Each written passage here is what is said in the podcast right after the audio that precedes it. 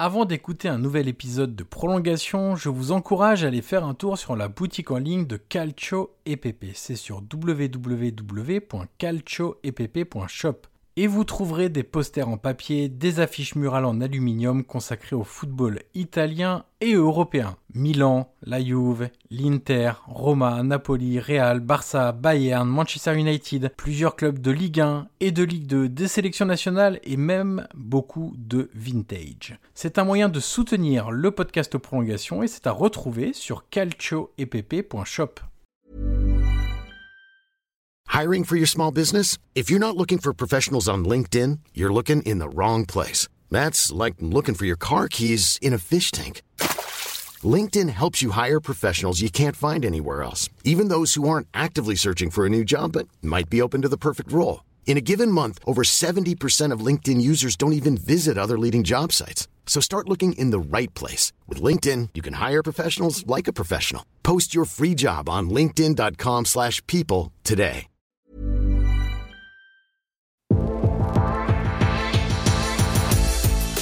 Bonjour à tous, je suis Johan Crochet, journaliste et podcasteur, et je vous souhaite la bienvenue pour un nouvel épisode de Prolongation. Prolongation est un podcast d'entretien où je rencontre des acteurs du football pour vous faire découvrir et pour décoder leur métier. L'idée est de donner des clés pour mieux comprendre le football avec ceux qui le font.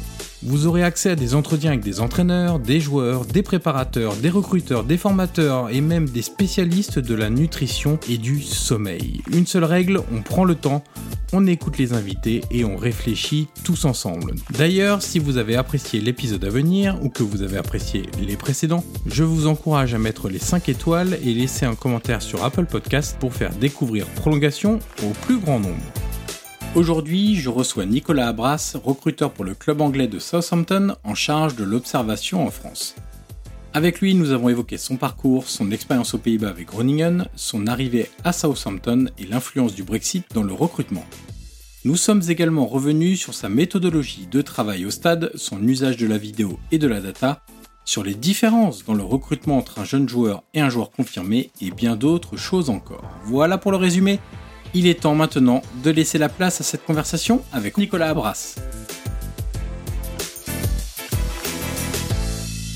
Bonjour Nicolas Abras et bienvenue dans le podcast Prolongation. Bonjour Johan, merci beaucoup pour votre invitation. Ravi d'être euh, avec vous aujourd'hui. Alors dans ce podcast, on commence toujours par la même question. Est-ce que tu peux nous raconter un match qui t'a marqué par son scénario, par son résultat, par une émotion que tu as pu ressentir? Ça peut être quand tu étais enfant, quand tu étais adolescent, maintenant que tu es adulte, ça peut être vu du stade, ça peut être vu à la télévision, ça peut même être écouté à la radio.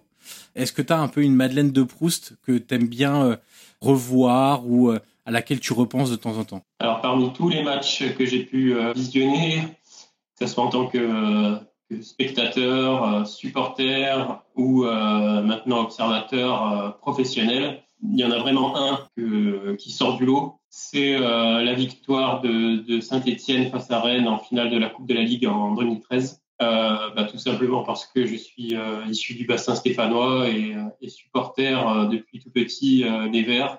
Donc ce jour-là, alors le match en soi, ça n'a pas été le match le plus le plus extraordinaire que j'ai pu voir en termes de, jeu, mais en termes d'émotions ressenties, le fait de, de, gagner un trophée, c'était euh, c'était quelque chose de fort. J'avais assisté au match sur un, écran géant euh, à Saint-Étienne et la fête qu'il y a eu euh, ensuite dans la dans la ville, c'était c'était vraiment quelque chose. Et puis le lendemain aussi, lors du défilé des joueurs dans la ville, il y avait vraiment une une foule immense et c'était beaucoup de, beaucoup d'émotions, beaucoup de joie. Et voilà, ça s'inscrivait un petit peu dans dans le revival de la de la légende des Verts.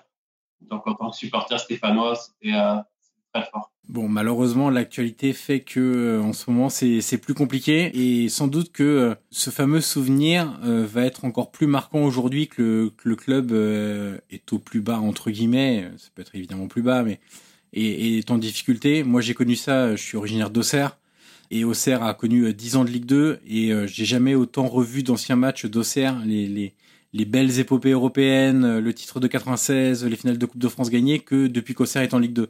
C'est, ça, ça fait partie des moments pour, euh, je sais pas si c'est pour essayer de se remonter le moral ou pour essayer de de se dire voilà ce qu'on a été par rapport à ce qu'on est maintenant.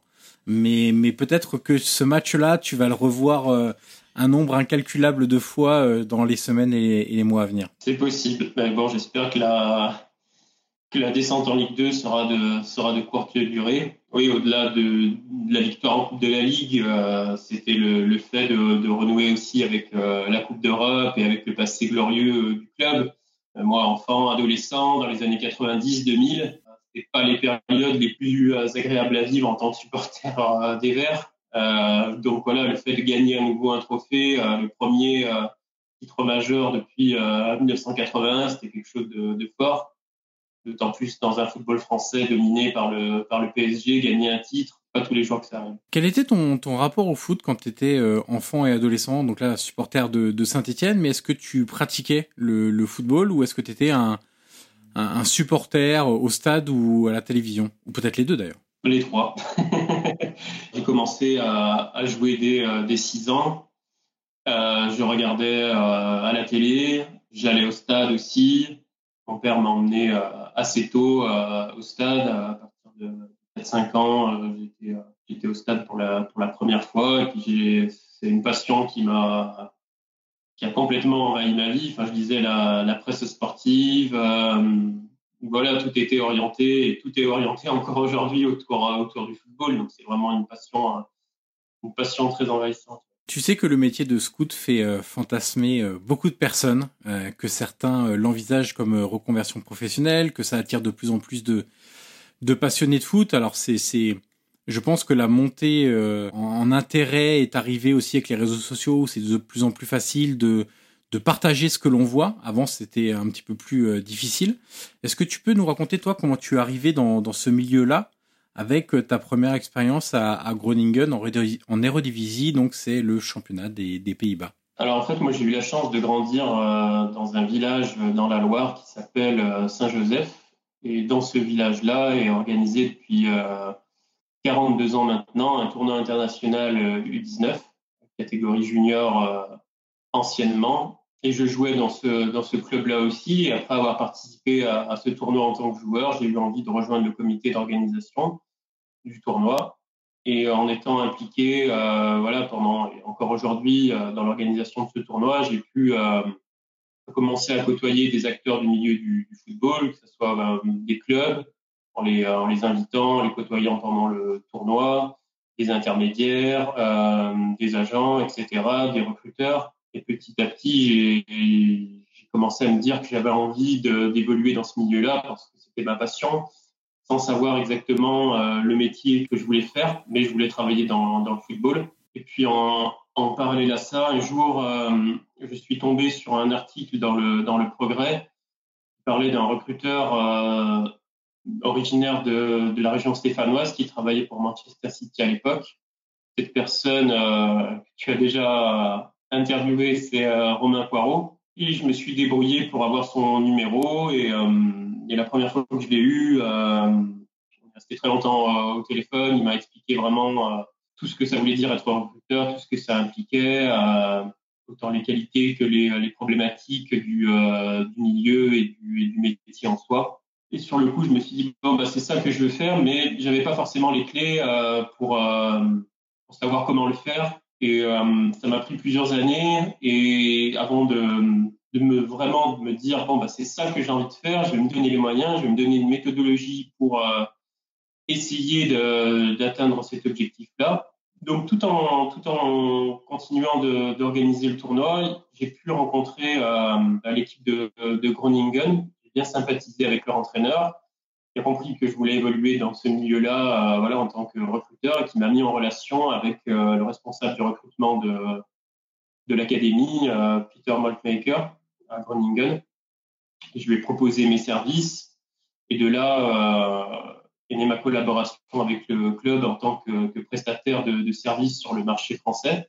J'ai déménagé euh, en région lyonnaise euh, aussi à peu près à la, même époque, qui m'a aussi permis d'avoir accès plus facilement à un certain nombre de, clubs amateurs et de matchs des équipes de jeunes de l'OL ou des bons clubs amateurs qui, qui, évolue au niveau euh, national. Du coup, bah, petit à petit, j'ai commencé à visionner de plus en plus de matchs localement et, voilà, c'est comme ça que j'ai mis un premier pied à l'étrier, je dirais. C'est intéressant que, Groningen euh, t'ait pris et soit venu te, te, chercher sur la France parce que c'est un club qui est euh, réputé pour. Euh, alors, il y a plusieurs territoires euh, dominants. Il y a évidemment la Scandinavie au sens très large, ils ont beaucoup de joueurs qui vont chercher en Suède, au Danemark, en Norvège euh, depuis euh, depuis très longtemps maintenant. Et, d'ailleurs, pas mal de leurs joueurs actuels, parmi les meilleurs joueurs, viennent encore de, de cette région euh, d'Europe. Il y a évidemment aussi euh, l'Amérique du Sud avec le grand coup fait Luis Suarez que tout le monde connaît, etc. Et puis aussi l'Europe de l'Est parce que des joueurs comme Dusan Tadic ou comme Philippe Kostic sont venus à Groningen. On, on, explosé à, Groningen avant de rejoindre des, plus grands clubs. Et la France, c'était pas forcément un territoire très dominant en fait pour pour Groningen. Donc c'est intéressant qu'il se soit dit qu'il fallait aussi aller regarder du côté de de, de l'Hexagone. Toi qui étais en charge de, la détection en France, est-ce que tu peux nous dire ce que Groningen euh, cherchait en, France, quel type de joueurs, quelle qualité il voyait euh, en termes de, de profil de joueurs chez euh, ceux qui étaient formés en France et qui on sait que chaque pays a des différences euh, dans, la formation, des, types de profils selon euh, la population, selon euh, l'histoire aussi de, ce pays-là. Et on sait qu'aux Pays-Bas, il n'y a pas forcément le même type de profil qu'en Italie et par rapport à la France, à l'Espagne, au Portugal, etc. Qu'est-ce que eux voyaient, qu'est-ce qui les intéressait en France? Alors tout d'abord, effectivement, comme tu l'as très bien dit, euh, Groningen est essentiellement orienté sur les marchés euh, scandinaves quand il s'agissait de recruter euh, hors des Pays-Bas et aussi un petit peu sur les euh, sur les pays d'Europe de l'Est, tout en restant quand même très focus aussi sur le marché hollandais, notamment sur les les jeunes passés par le par l'Ajax qui n'étaient pas conservés, qui n'avaient pas leur chance en équipe première comme euh, euh, aujourd'hui qu'on retrouve euh, à Reims, par exemple. Après, ce qui les intéressait sur le marché français, la raison pour laquelle on était amené à collaborer, bah, c'est que bien évidemment, ils étaient au courant euh, qu'il y avait euh, beaucoup, beaucoup de, de profils intéressants euh, sur la France. Et moi, j'avais pour, pour mission de suivre les championnats de Ligue 2, National, National 2 et U19 aussi, U19 nationaux, voire même un petit peu en dessous en, en Régional 1. Ce qui les intéressait tout particulièrement, c'est la diversité euh, des profils, euh, parce que sur le sur la France, euh, il y a une, comme tu l'as expliqué, il y, a, il y a, beaucoup plus de, de, diversité de profils à la fois techniques et physiques que ce que eux peuvent trouver sur leur marché domestique ou ce qu'on peut trouver en Scandinavie. Donc il y avait cette volonté-là de trouver des, des joueurs avec des profils atypiques pour eux qu'ils ne trouvaient pas facilement euh, par ailleurs. D'autant plus que même sur les, championnats euh, que j'ai cités, on peut trouver des joueurs euh, très, intéressants. Il y a de plus en plus de, clubs qui s'intéressent au, marché français. Alors là, je parle pas des, des, top clubs parce que ça, on le sait, la, la faculté qu'a la Ligue 1 à vendre à l'étranger, etc. Mais ce qu'on observe de plus en plus, avant, je ne sais pas si ma vision elle est un peu biaisée ou non, mais avant, on avait surtout l'impression que c'était des joueurs euh, un peu confirmés qui, partaient à l'étranger, des joueurs qui trouvaient plus forcément de club en France, ou qui avaient des belles propositions à l'étranger, qui allaient, je sais pas, en Grèce, qui allaient en Turquie, etc. Ce qui continue à exister aujourd'hui. Mais on observe de plus en plus de jeunes joueurs cette fois-ci qui n'ont pas la possibilité soit d'aller en équipe première quand c'est des grands clubs de Ligue 1, soit euh, d'aller au-delà de la Ligue 2 par exemple en, en, France et qui peuvent se dire bah pourquoi j'irai pas en première division belge, en première division euh, néerlandaise en première division, même danoise, euh, etc. Où là, tu as des clubs quand même qui sont performants, qui vont jouer la Coupe d'Europe, etc., etc. Parce que euh, la France, un peu comme le Brésil, il y a une telle densité de joueurs formés que tous ne peuvent pas avoir leur chance en fait en France, c'est impossible. Euh, il y a évidemment que la crème de la crème. Alors certains passent des fois au travers, au travers des, des, des, des mailles du filet évidemment, mais euh, c'est devenu la France une belle source pour trouver des jeunes joueurs prometteurs qui sont bien formés, qui n'ont pas forcément de temps de jouer en équipe première qui n'ont pas une perspective d'évolution suffisamment intéressante pour eux. Euh, tu partages ce constat-là, toi, au-delà même du cas de, de, Groningen, dans ce que tu vois aujourd'hui, des jeunes joueurs aussi qui sont plus enclins à, à aller voir à l'étranger. Peut-être qu'avant on hésitait un peu, on se disait bah je vais encore faire une année, euh, aller avec euh, l'équipe réserve de tel club euh, de Ligue 1 parce que je me dis que je serais peut-être plus vu, plus vu, etc. Sauf qu'aujourd'hui, pour reprendre l'exemple de des, Pays-Bas. Je vais donner un exemple. Robin Molin, qui était formé à Bordeaux, qui s'est retrouvé à Trélissac, qui est parti à Cambuur en D2 néerlandaise, qui est monté en D1 néerlandaise la, saison passée et qui a fait une très belle saison en D1 néerlandaise et qui aujourd'hui a une très belle cote.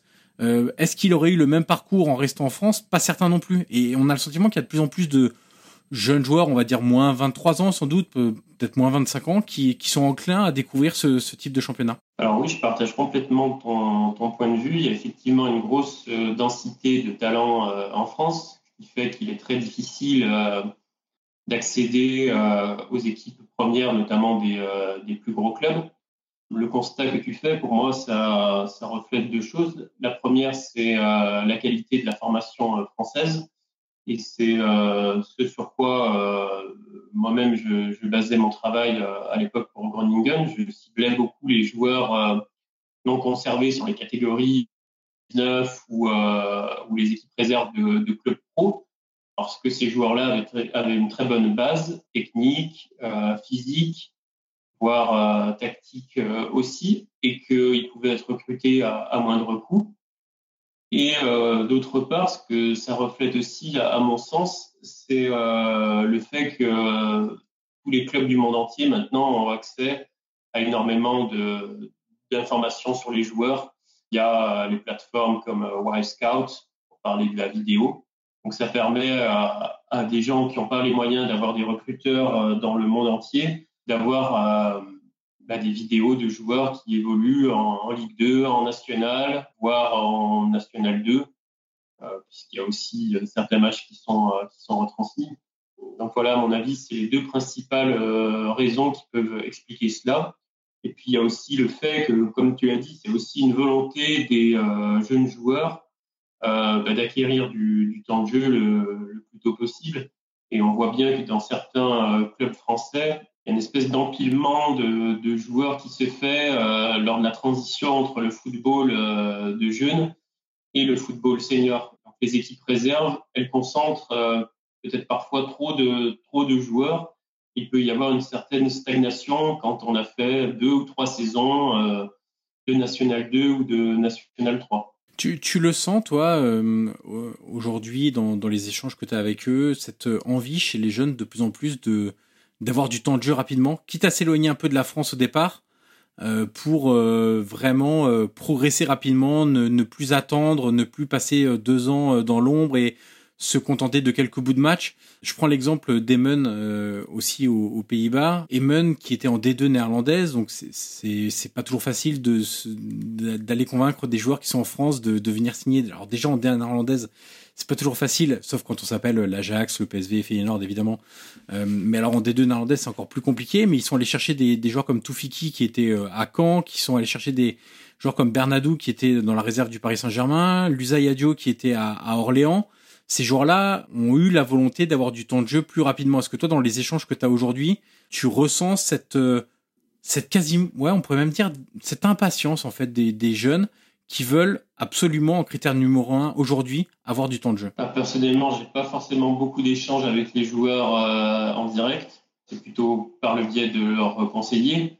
Mais effectivement, euh, c'est un des critères prioritaires d'avoir du temps de jeu. Et je pense que je pense que c'est tout à fait logique.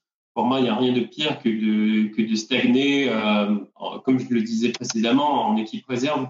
On perd un temps qui est, qui est précieux quelque part le fait de jouer en National 2, National 3, alors qu'on a le niveau pour euh, prétendre euh, jouer plus haut. Euh, D'autant plus quand les possibilités d'évolution euh, vers l'équipe première sont, sont, bouchées. Après, voilà, c'est spécifique à chaque club. C'est difficile de répondre de manière globale à cette question, mais il y a peut-être une tendance effectivement de la part des jeunes joueurs de vouloir avoir du temps de jeu le plus rapidement possible. Après, c'est aussi euh, les exemples de Mbappé ou de ce genre de joueurs qui explosent très tôt, qui donnent un peu euh, une tendance, euh, une tendance au marché et, euh, et même à la société en général, où on voit que tout ce qui a trait aux, jeunes joueurs est très exposé sur les réseaux sociaux. il y a beaucoup de buzz autour des, jeunes joueurs qui débutent en équipe première, alors qu'auparavant c'était plus à la marge quelque chose de, je dirais, de, systémique. Voilà, c'est clairement une tendance de fond de, de, voir cet, intérêt, cet intérêt-là pour, pour les jeunes joueurs.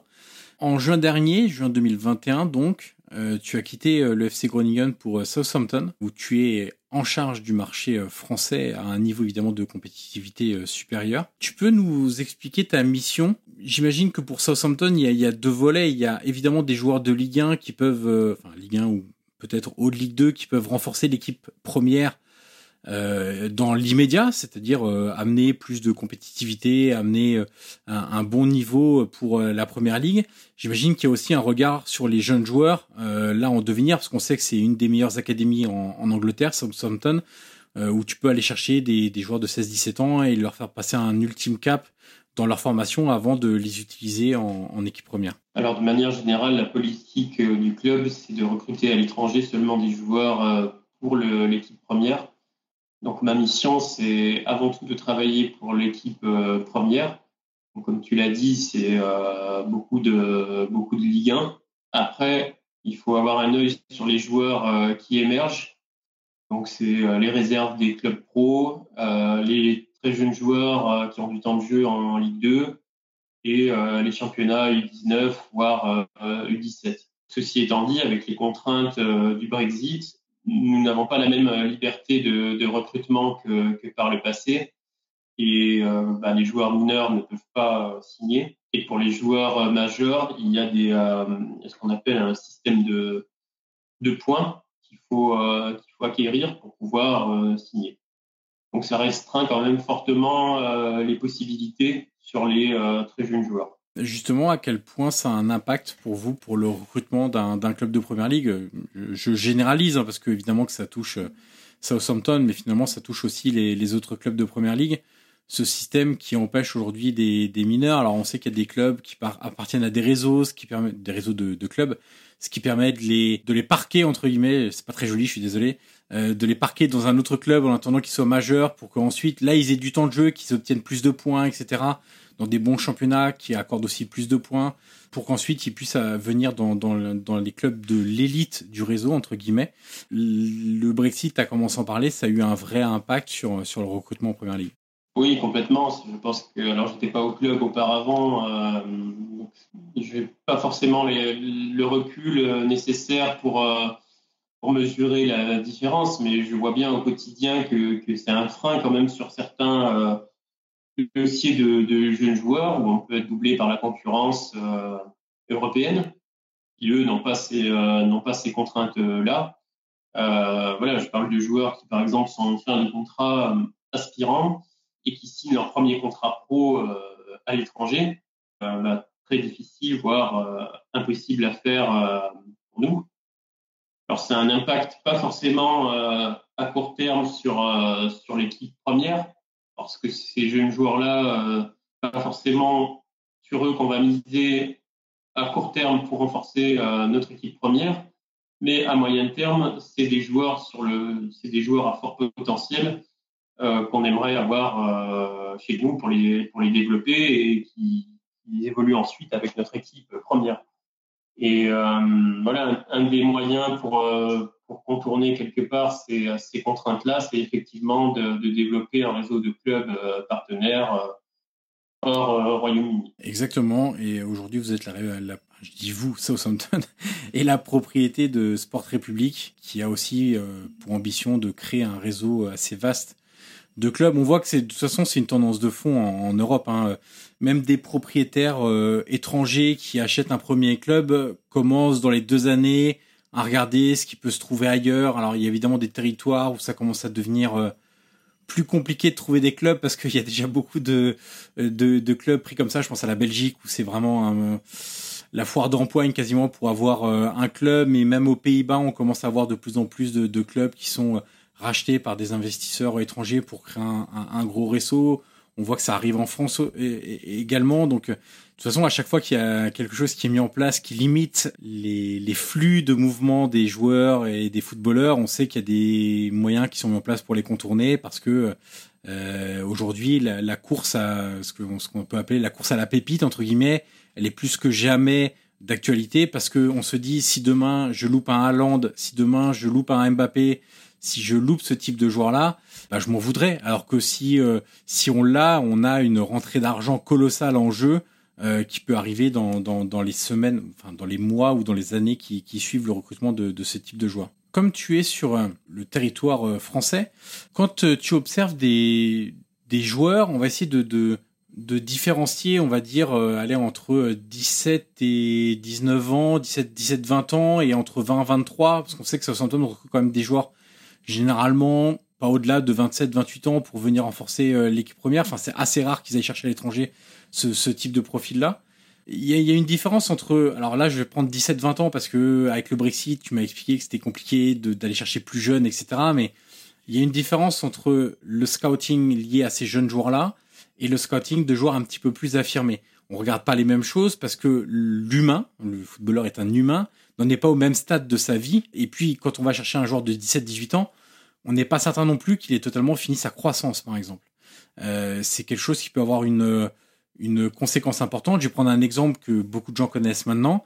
Erling Haaland, jusqu'à 16 ans, il faisait à peu près la même taille que tout le monde. Entre 16 ans et 17 ans, il a pris 15 cm. Et ça change un peu la vie de prendre 15 cm à cet âge-là et ce qui lui a provoqué beaucoup de blessures. C'est un joueur qui, euh, au-delà, enfin, vers 17-18 ans, a connu beaucoup de blessures liées à sa croissance parce qu'il a grandi trop vite et que musculairement sur les tendons ça a eu des influences très importantes. Euh, donc le, recrutement est pas la même chose sur un jeune joueur ou sur un joueur un peu plus confirmé.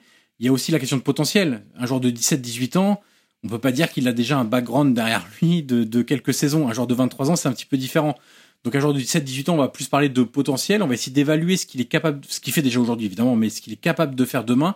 Un joueur de 23 ans, on a comme déjà une bonne idée si on radiographie bien le le, le, le, profil du joueur, sa, ses premières saisons en professionnel, on a déjà une bonne idée de ce qu'il est capable d'apporter tout de suite.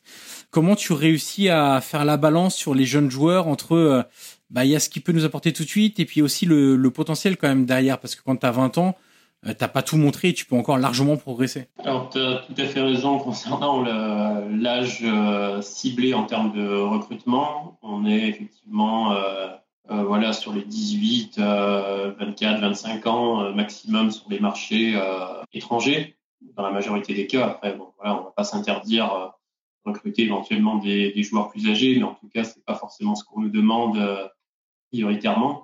Ensuite, bah, sur un joueur euh, voilà, de, de, 23 ans, bah forcément, on a plus de, plus de matière, soit en termes de, bah, de background, de, de, ses statistiques, de son historique de, de blessures, de ce qu'il a pu produire euh, par le passé, de sa vie euh, privée euh, aussi. Donc, il y a moins de risques, en fait. Plus le joueur réagit quelque part, moins il y a, moins il y a de risques. Alors que sur un plus jeune joueur, bah, sa marge de progression, euh, c'est quand même subjectif. C'est difficile. Euh, on n'est pas dans, on n'est pas dans Football Manager où euh, où la marge de, de progression est, est, définie par un algorithme. Donc, ça comporte une marge de risque euh, un peu plus importante, d'autant plus que bah, y a aussi le fait de d'avoir à s'adapter à une nouvelle vie, à une nouvelle culture, à un nouveau championnat, un championnat qui est d'autant plus euh, très exigeant euh, physiquement.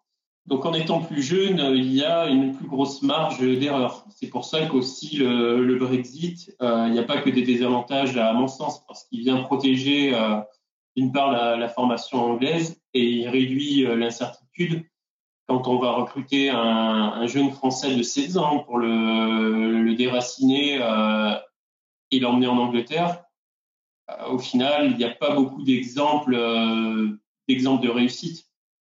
Il y a beaucoup plus d'échecs que de, que de réussite. Après, est-ce que ces gens-là auraient réussi s'ils étaient restés en France? On ne sait pas. Mais pour ma part, le fait de, s'éloigner de, son domicile, de sa culture, de son cercle familial, ça comporte quand même beaucoup de risques euh, d'échec.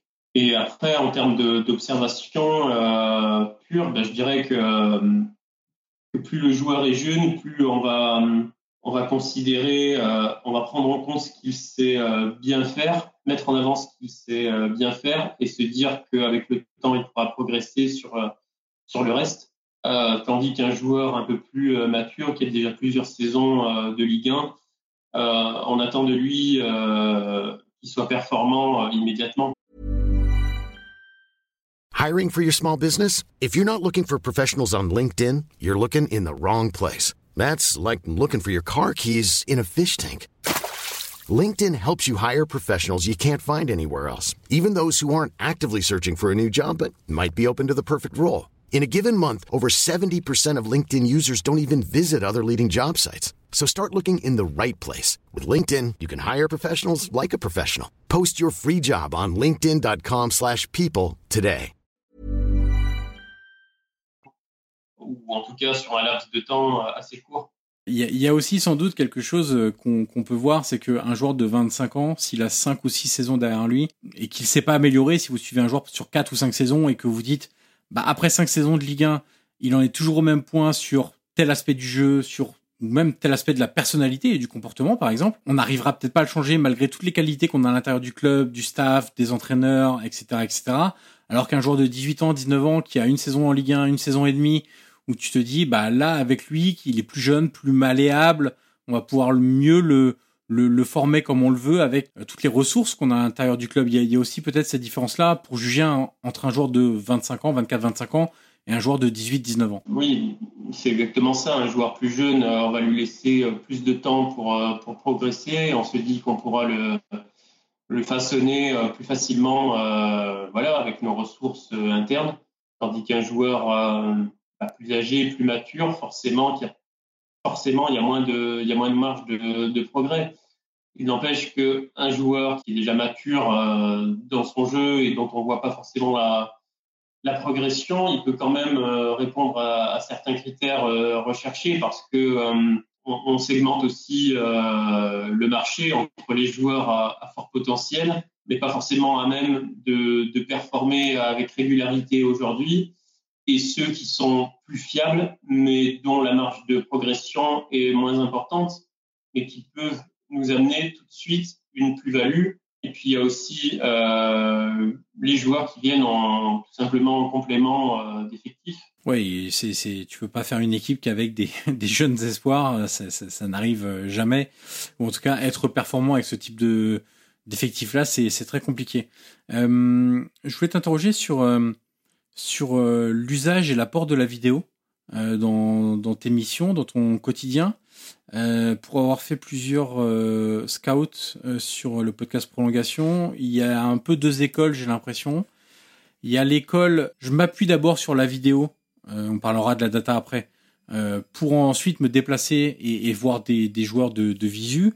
Il y a l'autre école, c'est bah, je passe de stade en stade, et puis s'il y a un joueur qui me tape un petit peu dans l'œil, bah, j'en profite, je vais ensuite aller regarder ce qu'il a fait en vidéo. Toi, est-ce que tu as euh, un, schéma, un ordre d'utilisation? Est-ce que tu te sers de la vidéo pour défricher déjà pas mal en amont? Ou est-ce que ça peut être euh, un mix des deux, une solution un petit peu euh, hybride avec de la vidéo avant, après, au, au milieu de, de, tes observations live? Alors pour les joueurs pro Ligue 1, euh, non, je fais pas forcément d'observation vidéo en amont.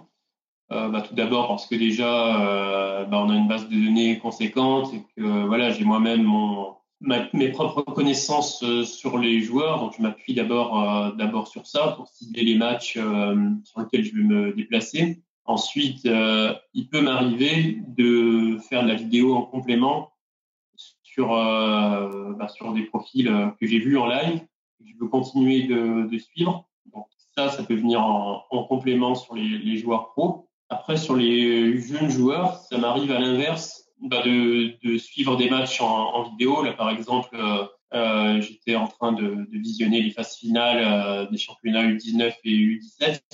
Donc là, ça me permet en vidéo de brasser un grand nombre euh, de joueurs sans avoir à, à, me déplacer, ou bien parce que, ce, en l'occurrence, euh, lorsque ça a eu lieu, j'étais j'étais focalisé sur sur d'autres matchs. Donc là, ça me permet de, visionner beaucoup de matchs sans avoir à me déplacer, de faire un premier filtre. Et après, en fonction des joueurs que j'ai trouvé pertinents, bah, je vais me dire, euh, bah, celui-là, euh, il est à suivre, donc ce serait bien d'aller le voir euh, prochainement lors de son match de, championnat ou de, de, me déplacer sur tel match de Coupe Gambardella parce que je sais que dans les deux équipes, il y a plusieurs profils que j'ai repérés en vidéo et que je voudrais creuser, les voir en live, voir ce que ça donne. Donc voilà, l'utilisation de la vidéo, elle est assez hybride de mon côté.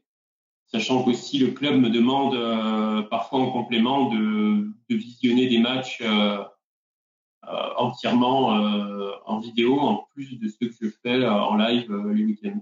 Donc c'est une utilisation qui est dense de la vidéo, mais ce qui est logique aussi dans, le métier de, scout.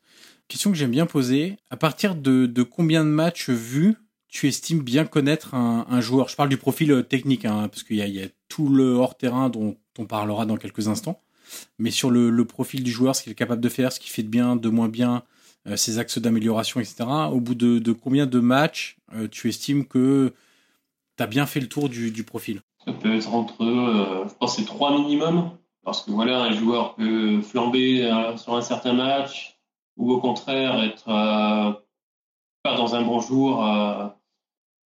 Et auquel cas, bah, c'est, c'est, on peut pas condamner ou, ou, ou au contraire se dire waouh, c'est, il nous faut absolument sur un seul match. Donc trois en général, trois matchs, ça permet quand même d'avoir un spectre assez suffisant du moins pour avoir euh, une première idée, je dirais, de, de ses qualités, de ses défauts. Après, euh, bah, plus on visionne, plus on, plus on va le maîtriser. Donc c'est un peu euh, illimité. Surtout que si on parle d'un jeune joueur, il est amené à se, à se développer, à, à évoluer. Donc c'est important de, de, le, de, le, visionner fréquemment pour, pour voir euh, ses, progrès. Et puis j'imagine que tu essayes de mixer le type d'adversaire des matchs, c'est-à-dire essayer d'avoir un fort, un moins fort, à domicile, extérieur, enfin essayer d'avoir des contextes un petit peu différents.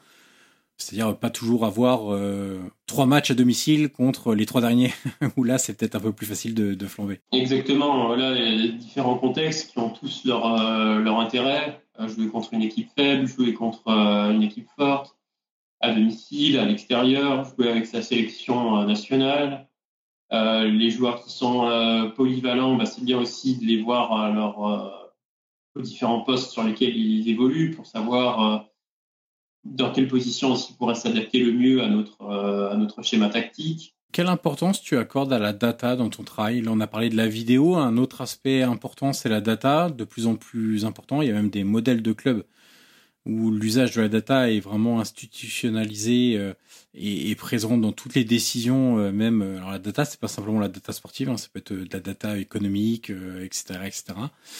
mais on sait qu'il y a des clubs où c'est vraiment très important, très prégnant. toi, quel quel usage tu en fais? Et à quel moment ça intervient ces ces, recherches-là? Alors tout d'abord, à Southampton, on a notre propre département data euh, qui est très euh, performant et qui nous communique euh, tous les mois une sorte de, document avec les meilleurs performeurs à, chaque poste selon bah, nos propres algorithmes, nos propres critères de, recherche. Donc ça, c'est un moyen de, croiser mes observations euh, live ou vidéo avec ce qui est ressorti par nos data analystes euh, donc ça peut être l'occasion de me dire, ah ben, voilà, tel profil, euh, il, est performant selon les datas, donc euh, peut-être que ça vaut le coup d'aller euh, d'aller creuser sur des observations terrain. Et par ailleurs, un autre moyen d'utilisation pour ma part, c'est lors de la rédaction de mes rapports. Il m'arrive d'utiliser des datas euh, de match pour argumenter, pour souligner euh, quelque chose qui est, euh, qui est important. par exemple, quelqu'un qui centre très bien, eh ben, ça va être de dire il a réussi, c'est pas 7 centres sur 10, par exemple. Ou quelqu'un qui provoque beaucoup, eh ben, il a tenté tant de, tant de dribbles. Quand tu es en observation en live, est-ce que tu peux nous détailler ta méthodologie d'observation? En gros, de l'échauffement, on sait que les scouts aiment bien arriver un peu avant pour observer l'échauffement, voir comment euh, le, joueur ciblé euh, s'échauffe, avec quelle intensité, avec quel sérieux, jusqu'au match et, à l'après-match. Comment tu fonctionnes à partir du moment où tu es dans le stade? Et question subsidiaire qui, fait partie de ta mission au stade, est-ce que tu prends beaucoup de notes pendant le, le match? Ou est-ce que tu as une faculté à retenir et ensuite à rédiger assez rapidement derrière? Euh, alors je prends beaucoup de notes effectivement et je travaille un peu euh, à l'ancienne, entre guillemets, avec un carnet euh, de notes ou plus rarement avec mon téléphone. Mais c'est effectivement une, une problématique commune à tous les recruteurs et un des sujets de discussion lorsqu'on se retrouve dans les stades, c'est savoir un peu comment chacun fonctionne pour sa, pour sa prise de notes. Après, tout dépend un petit peu aussi du, euh, pas du contexte du match, mais du contexte dans lequel euh, je viens. Est-ce que je viens pour un joueur en particulier? Auquel cas, bah, mon travail est plus facile parce que je vais me focaliser sur un seul joueur et je vais amasser un maximum d'éléments le concernant. Ou bien si c'est un match de jeunes sur lequel j'ai pas beaucoup euh, d'éléments sur les, sur les joueurs présents, je vais plus essayer de, défricher, de faire un maximum euh, de remontées d'informations. Auquel cas, bah, ça va être euh, beaucoup de notes très courtes sur, euh, sur un maximum de joueurs, quitte à passer à, à côté d'un certain nombre de choses parce qu'on peut pas malheureusement tout noter tout en visionnant le match, mais ça permet voilà de défricher, de d'écarter euh, peut-être provisoirement certains joueurs qui sont pas euh, les joueurs les plus euh, intéressants à ce jour nous concernant, pour par la suite me focaliser sur ceux qui m'auront le plus marqué. Dans un, dans un deuxième temps, sur un, prochain visionnage. Ça, je le fais beaucoup pour les sélections nationales, par exemple. Oui, parce que souvent, les équipes nationales, c'est le, le meilleur, entre guillemets, de la catégorie. Donc tu peux aussi avoir pas mal de profils intéressants et dans ce cas-là, c'est un peu plus difficile que de, se concentrer sur un seul joueur pendant 90 minutes. Quelle importance tu accordes euh, à, ce que tu vois à l'échauffement pendant le match en termes de comportement euh, plus que de, terrain euh, sur le langage corporel, comment il s'adresse à son entraîneur, s'il y a des échanges avec l'entraîneur, comment il s'adresse à ses coéquipiers, comment il s'adresse à l'arbitre, euh, sa relation avec les autres joueurs, avec l'adversaire, euh, sa gestion de la frustration, de la nervosité, du stress, euh, de l'excitation aussi parfois après un but marqué. Comment est-ce qu'on regarde comment il réagit dans les 10 minutes après un but marqué pour voir si euh, il retrouve assez facilement ses esprits ou si il y, a, une euphorie ambiante difficile à, contrôler. Est-ce que tu, accordes beaucoup d'importance à ça? Beaucoup d'importance, non, mais ça fait partie des choses à observer. Après, sur l'échauffement, euh, personnellement, je, considère que chacun euh, doit avoir sa, sa, routine et que c'est pas parce que quelqu'un met peu d'intensité dans l'échauffement qu'il sera pas performant euh, en match. Je, je, prends le cas de joueurs comme, comme Ronaldinho. Bon, voilà, c'est le cas un peu extrême, mais je l'avais vu plusieurs fois à l'échauffement. C'était très tranquille, voilà, très très relax. Euh, c'était plus lui dans son coin avec sa relation au ballon que lié aux autres, ou alors euh, quelquefois sur des très longues euh, transversales.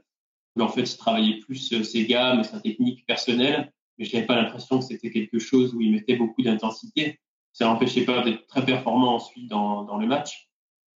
Euh, après, sur la, gestion des émotions, euh, sur des joueurs matures, oui, ça a plus de ça a plus d'importance parce que, euh, comme on, le disait précédemment, c'est plus difficile de faire évoluer quelqu'un qui a déjà 100 matchs de première division. Alors que sur un jeune joueur, on se dit qu'il est toujours en construction euh, mentalement et que ça sera plus facile de, lui faire travailler euh, voilà, un trop plein d'agressivité, un trop plein d'excitation. Euh. donc voilà, comme je le disais, c'est quelque chose à, à observer peut nous orienter un petit peu sur la personnalité du, du joueur. Euh, après, voilà, il y a des points négatifs, ça c'est clair. Un joueur qui se plaint systématiquement auprès de l'arbitre, auprès de, de ses coéquipiers, qui marche euh, à la perte de balle, qui est pas concerné euh, par les transitions défensives, qui se replace pas à temps. Voilà, c'est plein de petits éléments négatifs bah, qui vont nous, nous orienter un petit peu sur sa personnalité, sur sa manière de se comporter dans un collectif, dans un vestiaire, ou au contraire si c'est euh, bah, tout l'inverse, euh, quelqu'un de très généreux dans l'effort, qui compense les, les déplacements des autres. Est-ce qu'il y a un, un joueur, un, exemple que, que, tu as pu voir, sans citer évidemment le, nom, le club, etc., mais où il y a eu trop de points négatifs liés à sur ce qu'on vient tout ce qu'on vient d'évoquer par rapport à ce qui a des aspects plus ballon et où tu t'es dit ah non je peux pas recommander ce genre-là à mon club parce que parce que la première ligue l'exigence l'intensité le travail avec ballon le travail sans ballon si je vois ça en, Ligue 1, euh, par exemple, euh, c'est pas possible en Première Ligue en fait. Ou est-ce que ça a jamais été jusqu'à ce point-là entre guillemets où tu te dis c'est pas finalement si rédhibitoire que ça et on peut euh, travailler sur ça, etc. Et en tout cas, ça, ça, ça va pas me me faire remonter à mon club. Euh, non, bah lui stop, on arrête, ça sert à rien, voilà. Sur le sur les aspects négatifs sur le terrain alors, c'était plus à l'époque pour euh, Groningen, bien que ce soit toujours un, joueur que je pourrais suivre aujourd'hui pour, euh, pour Southampton. Euh, mais à l'époque, pour Groningen, ça aurait été un talent vraiment euh, hors norme. Donc, euh, c'était pas suffisant pour euh, l'éliminer.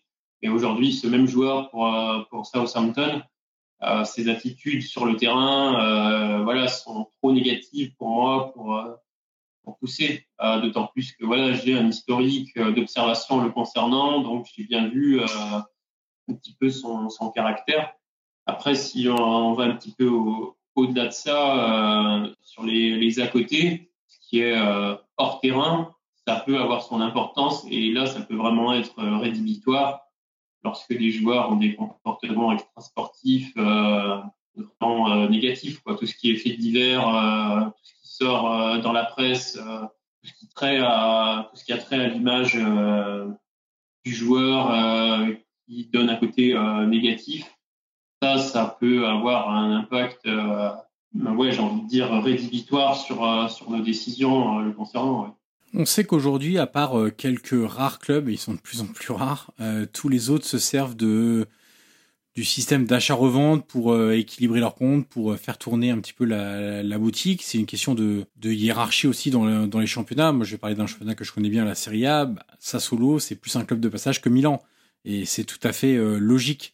À quel point, en tant que, que scout, vous avez à l'esprit non pas seulement ce que, ce que le joueur peut apporter à, club sportivement, mais aussi ce qui peut se passer derrière économiquement pour le club en termes de revente. Alors, on va déjà parler d'âge. J'imagine qu'un des critères importants, c'est l'âge, parce qu'un jeune joueur aura plus facilement euh, une cote euh, importante dans, quelques années.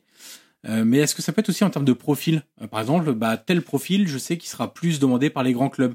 Tel joueur avec telle caractéristique, je sais que c'est un joueur qui va intéresser des plus gros clubs et si ça intéresse un plus gros club, on va faire une plus-value sur le sur le joueur et donc ça va contribuer à faire en sorte que le club de Southampton se porte bien financièrement et qu'il y a un cercle un cercle vertueux. Est-ce que est-ce que vous avez quand même quelques je dis pas que c'est un facteur décisionnel, mais est-ce que vous avez quand même ça à l'esprit quelque part? Bah oui, parce qu'en fait tout est euh, tout est lié. Il y a une hiérarchie quelque part dans les clubs et euh, nous Southampton, on est bien conscient qu'on peut pas se positionner euh, sur les top profils à leur meilleur âge. Euh, enfin, je veux dire par là, euh, quand ils auront atteint leur, niveau maximum. Donc, il faut avoir ces profils-là, les, avoir les identifier en amont et les faire venir plus tôt pour les développer chez nous et les revendre ensuite. C'est ce que le club a très bien fait avec Van Dijk, avec Sadio Mané, Lovren, voilà toutes ces belles réussites là, qui ont été des, réussites à, double titre. D'abord parce que sportivement, ils ont apporté une plus-value. Et euh, deuxièmement, parce que économiquement, ils ont généré euh, de la valeur pour le club. Donc effectivement, quand on, observe, quand on suit des joueurs, c'est parce qu'ils peuvent non seulement apporter de la plus-value sur le terrain, mais aussi générer de l'argent par la suite pour le club. Donc en fait, tout est lié. Si on est attiré par un certain profil, c'est parce qu'on pense qu'il va s'adapter à notre club à la première ligue. Et quelque part, s'il est, s'il s'impose en première ligue, il pourra jouer après euh, partout ailleurs. Notamment, il sera notamment ciblé par les euh, par les grands clubs. Donc, euh, au contraire, un joueur qui peut être talentueux mais pas fait pour le championnat anglais, on va pas le prendre juste parce qu'il est bon, quoi s'il n'est pas adapté, euh, eh ben, il aura du mal à s'imposer chez nous, donc il ne sera pas mis en valeur, donc il générera pas forcément de plus-value sur, euh, sur son transfert et ça sera une mauvaise affaire pour tout le monde. Tu viens de boucler ta cinquième saison comme, euh, scout. Quelles évolutions tu as pu constater dans le métier? J'imagine qu'il doit y avoir quelque part un rapport à la technologie, à la data, à la vidéo évidemment, mais il y a sans doute d'autres choses. Euh, en, positif comme en négatif hein, d'ailleurs. J'imagine que pour avoir parlé déjà des, des recruteurs, ce qui se passe au bord des terrains, euh, la pression mise sur les jeunes joueurs, la pression mise aussi euh, parfois euh, sur les recruteurs pour qu'on recrute leurs joueurs, etc., etc. et comment toi tu as progressé, comment toi tu as évolué, comment tu as renforcé tes connaissances, comment tu les as développées. Est-ce que tu peux nous dire un petit peu si tu devais, faire un bilan à 5 ans là par rapport au scout qui a découvert entre guillemets ce, milieu-là à l'époque et, au scout que tu es aujourd'hui? Bah, Tout d'abord, mon intégration elle a été euh, progressive euh, dans le milieu. Euh, lors de mon passage à Groningen, comme je l'ai dit, j'étais prestataire de, de, service et je ne pouvais pas en vivre à plein temps. Donc, progressivement, eh j'ai cherché à en vivre à plein temps et j'ai eu la chance de pouvoir rejoindre Southampton et de pouvoir vivre de ma passion à plein temps. Et dans tout ce laps de temps pendant lequel pendant lequel j'étais prestataire de service. Ça m'a permis de me construire euh, à côté, euh, de développer euh, mes connaissances aussi bien sur, le, sur les joueurs que sur le jeu. Et aujourd'hui encore, voilà, tu disais 5 ans, mais pour moi, 5 ans, c'est c'est pas grand chose et, et, sincèrement je me considère vraiment toujours en, construction et j'essaye dans mon quotidien voilà de, de, mettre en place des outils pour pour m'améliorer de me tenir au courant des évolutions euh, en termes d'innovation euh, tactique, euh, par exemple, d'être toujours voilà à l'affût des, des nouveautés. ça passe par, par beaucoup de, de recherches sur les, les ressources en ligne, peut être articles de presse sur le, sur le milieu, sur la, sur la, méthodologie des, des clubs dans le recrutement, sur les, l'utilisation euh, des diverses technologies pour, euh, pour l'entraînement. Je pense par exemple à, tout ce qui est entraînement des, euh, des gardiens de but. voilà, c'est des choses qui me, qui me passionnent et qui me, qui me permettent de, de progresser dans ma connaissance du jeu et, de, des nouvelles tendances. Au-delà de ça, après, sur les, les tendances que j'ai pu observer en cinq ans, je pense que j'ai pas assez de, recul vraiment pour, euh, pour relever des choses importantes. Mais ce que je pense quand même euh, en toile de fond, c'est qu'il y a quand même, euh, comme tu le disais euh, lors, des, euh, lors des questions précédentes, il y a quand même un fort engouement autour du, du métier, avec beaucoup de, de gens qui, qui viennent voir des matchs, dans, je pense, dans, dans l'espoir d'observer, de, éventuellement de, franchir le cap de de devenir recruteur. On arrive au bout de l'entretien, Nicolas, et la dernière question est toujours la même pour tous mes invités. Qui aimerais-tu entendre dans ce podcast dans les prochaines semaines? Alors, soit tu as un nom en particulier à me soumettre, soit ça peut être euh, un métier euh, que tu aimerais qu'on approfondisse euh, dans, dans, dans, le podcast prolongation. Ça peut être des métiers très très proches terrain ou un peu plus éloignés du terrain. Euh, mais qui ont quand même un, rapport avec le foot. Alors j'avais beaucoup apprécié l'un des euh, précédents podcasts que tu avais fait avec un entraîneur euh, des gardiens et ça pourrait être intéressant, enfin me concernant, ça m'intéresserait beaucoup d'écouter un, un entraîneur spécifique attaquant parce que je pense que on pourrait en retirer quelques quelques outils voilà qui pourraient être très intéressants personnellement dans, dans l'analyse euh, des attaquants. Euh, c'est quelque chose qui m'intéresse tout particulièrement. Et puis éventuellement un directeur sportif. Je, je travaille sur le, le, cas du directeur sportif depuis quelque temps. Un directeur sportif, un directeur général aussi, un entraîneur spécifique attaquant. Ce qui est intéressant, c'est que l'évolution du foot va peut-être vers quelque chose qu'on connaît beaucoup dans les sports US. C'est un entraîneur général et peut-être par euh, alors pas par poste, parce qu'il y a trop de postes, mais euh, par type de fonction sur un terrain, un entraîneur qui va spécifiquement les aider, les faire travailler, euh, qui s'est spécialisé. Alors ça peut être un ancien joueur de haut niveau, mais ça peut être aussi des personnes qui ont beaucoup étudié, qui ont, sont beaucoup documentées, qui ont mis en place des méthodes de travail, etc. mais on a le sentiment quand même qu'on pourrait avoir un entraîneur de défenseur, un entraîneur de d'attaquant, et puis pour le milieu euh, des choses faites sur les techniques de course, sur euh, sur la créativité, sur euh, pas mal de choses. On a le sentiment que le foot peut arriver à cette dimension-là. C'est les fameux gains marginaux qu'on peut essayer de gratter 2%, 3%, 4%, 5% d'amélioration pour être toujours plus performant parce qu'on on sait que physiquement, ça va être dur d'aller chercher encore plus que ce qu'on voit aujourd'hui. On a l'impression que le foot, il est dans une dimension physique qui n'a jamais été vue en fait. Euh, ça va de plus en plus vite, les joueurs courent de plus en plus longtemps, ils sont de plus en plus costauds, de plus en plus résistants, euh, ils sont blessés, ils reviennent de plus en plus vite. On a le sentiment que là-dessus, c'est un peu, un peu dur d'aller chercher beaucoup de, progrès. Par contre, sur euh, des techniques pures liées à leur poste, on a le sentiment qu'il peut y avoir des, des petites choses à améliorer. Je sais pas si c'est quelque chose que toi, en tant que, là, au dehors de ton métier de scout, mais de, passionné de football, tu, vois un petit peu arriver aussi ah bah, Je suis complètement euh, d'accord avec ce que tu dis. Euh, effectivement, le progrès demain, voilà, ça sera plus sur des, euh, gains marginaux et aussi sur tout ce qui est mental. après, moi, je le vois beaucoup, pas forcément dans mon métier, mais dans, ce qui tourne autour du football, dans les revues spécialisées, etc c'est un des sujets qui revient le plus. C'est euh, comment faire progresser le, cerveau, en fait, comment entraîner le cerveau. Et à tous les postes, c'est pertinent. Merci beaucoup, Nicolas Abras, pour ta disponibilité, pour la qualité de cet entretien, pour ton temps. Et puis, on va te souhaiter de bonnes observations dans les semaines et les mois à venir.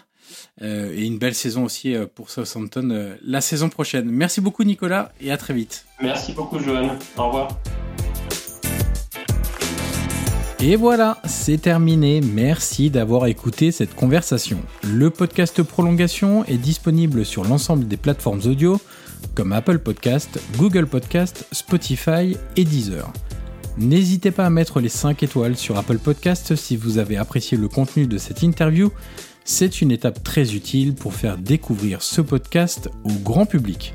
Vous pouvez également me suivre sur les réseaux sociaux et tous les liens sont dans la description de cet épisode. Je vous dis à très vite pour une nouvelle conversation autour du foot.